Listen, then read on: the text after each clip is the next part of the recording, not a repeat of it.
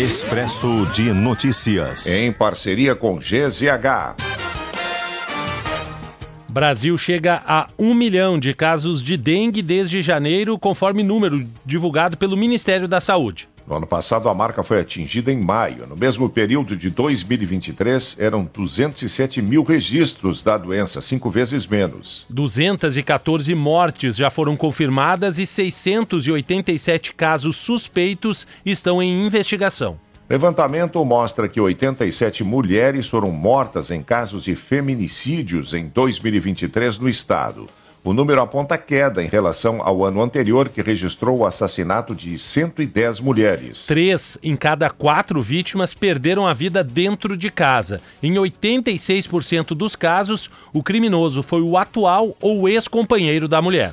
Governo do Estado anuncia investimento de 213 milhões de reais em irrigação. O objetivo é aumentar a área irrigada em 100 mil hectares, com incremento de 33% nas principais culturas de sequeiro, como milho e soja. Festa da Uva de 2024 supera a meta de público com 242 mil visitantes até quarta-feira. As festividades terminam nesse domingo. Com proposta de 4 milhões 870 mil reais, incorporadora Triunfo é escolhida para construir o memorial às vítimas da Boate Kiss em Santa Maria. Após novo adiamento, o Ministério da Educação prevê para hoje a divulgação da segunda chamada do ProUni, o programa que oferece bolsas de estudo em instituições privadas de ensino superior.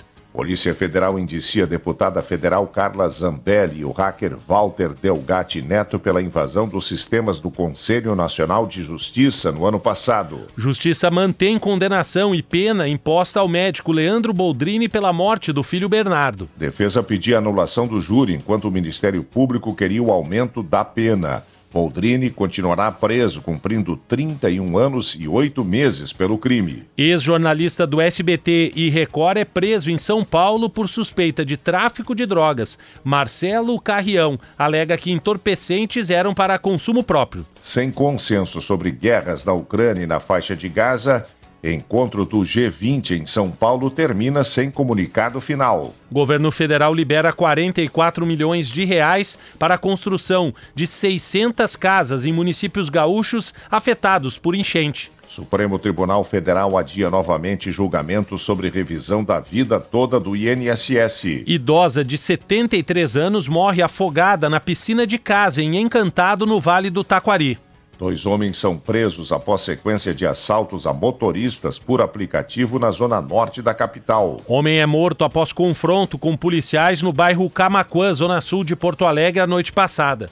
De acordo com a Brigada Militar, a guarnição fazia policiamento a pé quando tentou abordar o indivíduo que não acatou a ordem e fez menção de atirar nos policiais que reagiram. Batida frontal entre automóvel Cruze e van deixa uma mulher morta na BR-386 em Carazinho. Vila Olímpica de Paris é inaugurada cinco meses antes da Olimpíada de 2024. Mais de 25 mil mulheres e crianças já morreram na guerra de Gaza, diz Estados Unidos. Incêndio em prédio em Bangladesh deixa ao menos 43 mortos e 22 feridos. Expresso de Notícias, em parceria com GZH.